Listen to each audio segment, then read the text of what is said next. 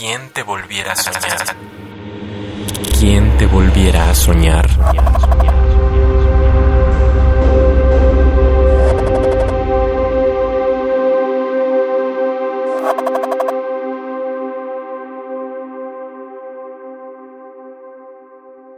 Vejez.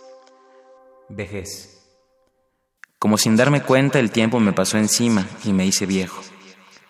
No viejo como un árbol con su tronco milenario aferrado fuertemente a la tierra. No como la montaña que lo ha visto todo y todo lo sabe aunque nunca se mueva.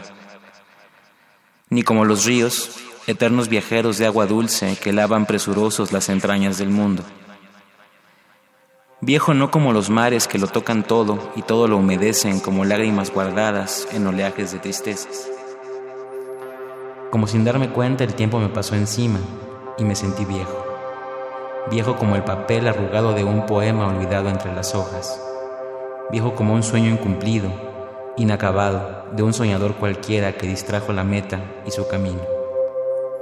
Me siento viejo como un vaso de licor que, no apurado, se añeja entre sí mismo y se evapora. Viejo como el agua estancada y putrefacta de un charco enmugrecido e inocente, como el polvo acumulado de una habitación vacía y abandonada.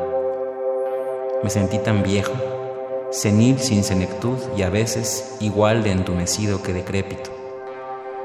Porque me pasó el tiempo encima y sin saberlo, me creí viejo.